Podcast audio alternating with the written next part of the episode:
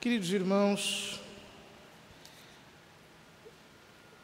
o Evangelho de hoje nos apresenta um sumário das primeiras aparições de Cristo, segundo o Evangelho de São Marcos, que é propositalmente mais resumido.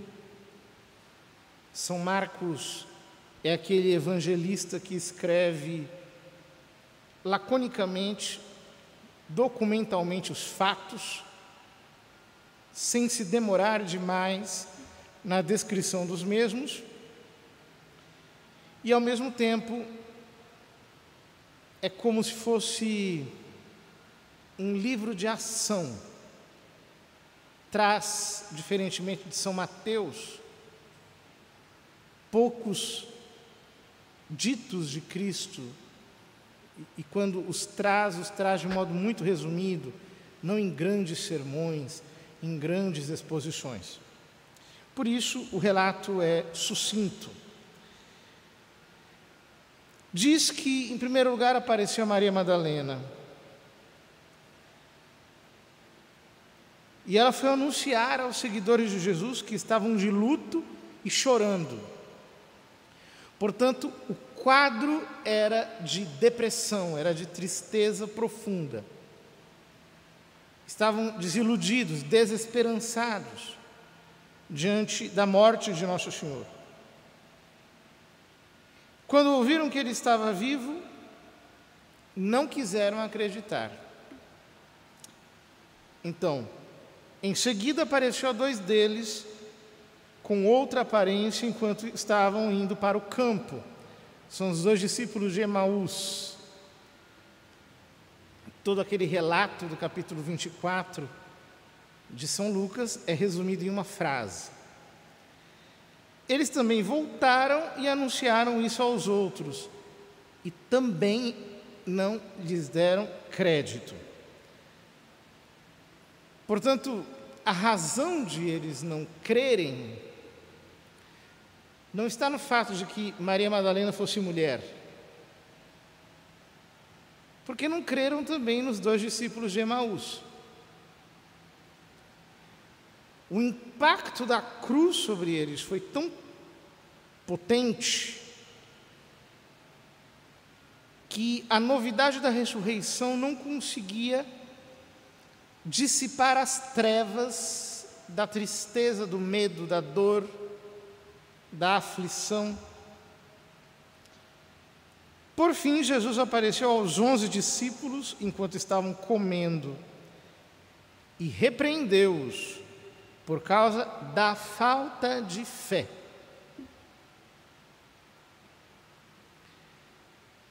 Isso é importante porque Nosso Senhor não chega, segundo São Marcos, com sorrisos e com abraços, ele os repreende pela sua incredulidade. Ou seja, quando nós deixamos a nossa fé ser massacrada pelas nossas experiências ruins, pelas nossas dores, pelas nossas tragédias, de fato a cruz foi uma tragédia. Quando nós deixamos esses escombros sufocarem a nossa fé, isso significa que nós somos incrédulos. Mas é preciso que a força da fé prevaleça sobre isso. É preciso que a força da fé vença todas as dificuldades. Portanto, a lição que Nosso Senhor nos dá é similar àquela que aparece no Evangelho, segundo, ou melhor, na primeira epístola de São João. Esta é a vitória que vence o mundo, a nossa fé. Precisamos crer. Crer. Crer naquilo que ensina a Santa Igreja ao longo da sua tradição, que foi para nós conservado sob o credo. Temos que crer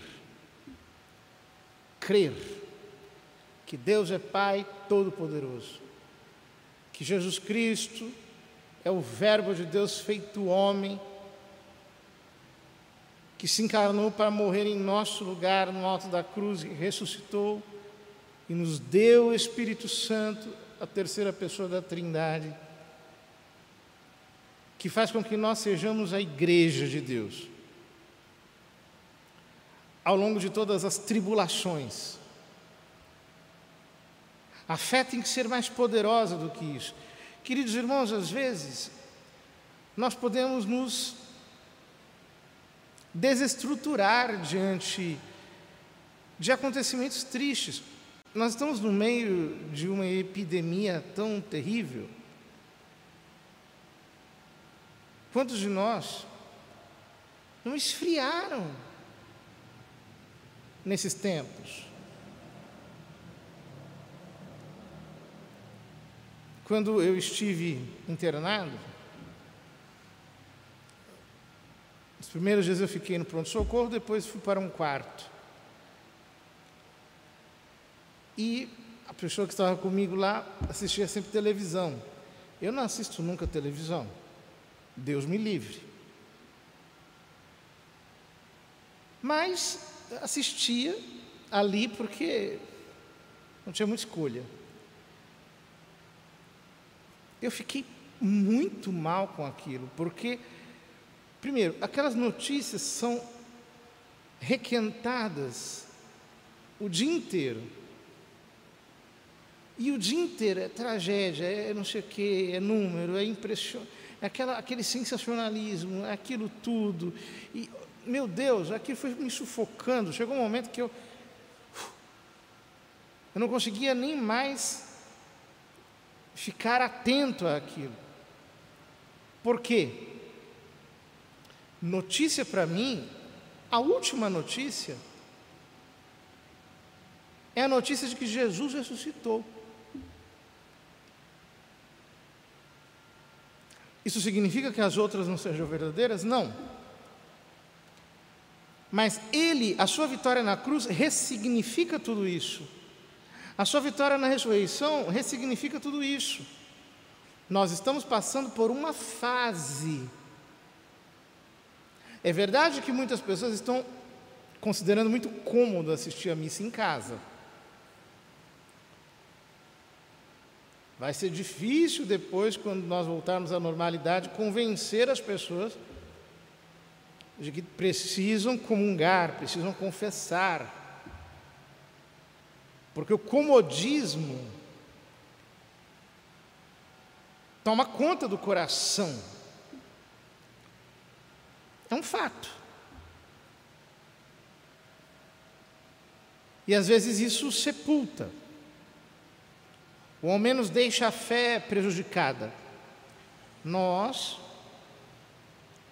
não podemos ser assim. Nós temos que ter uma fé vigorosa, uma fé que prevalece sobre as circunstâncias. Olhar para a ressurreição de Jesus como o fato que altera tudo, como a novidade que muda todas as coisas. É isso que nós precisamos. Ora, Jesus disse-lhes: Ide pelo mundo inteiro e anunciai o Evangelho a toda criatura. Ide pelo mundo inteiro. Portanto, nós não podemos ter nenhum tipo de seletividade. Mundo inteiro significa mundo inteiro. E pregai o Evangelho, pregar essa notícia para toda criatura. Ah, mas aquele irmão professa tal crença, não importa. Por amor a ele, eu vou anunciar-lhe o Evangelho. Ah, mas tal pessoa não quer saber. Vamos acreditar na bondade dela. Vamos ter uma fraternidade acima das religiões. Isso aqui não é uma questão institucional. Há uma notícia que precisa ser conhecida e muitos ainda não conhecem. Quantos milhões de pessoas ainda estão sepultados nas trevas do paganismo, nas trevas da irreligião, do ateísmo, da incredulidade, não sabem nada. Sabem tudo sobre qualquer bobagem, mas desconhecem a notícia mais importante de todas. Estão inteirados de tudo aquilo que aparece na televisão, mas não sabem desta visão que muda tudo. Nós temos que nos perguntar se a ressurreição de Cristo tem incidido sobre o nosso modo de relacionarmos com as pessoas, ou se nós temos nos acovardado e deixado de anunciar o Evangelho para pregar um humanismo tolo,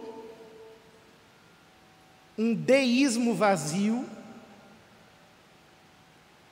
de um Deus que existe, mas não incide na nossa existência cotidiana, de um filantropismo bobo, vazio, raso, naturalista, para pregar o Evangelho de Jesus Cristo com todas as forças da nossa alma.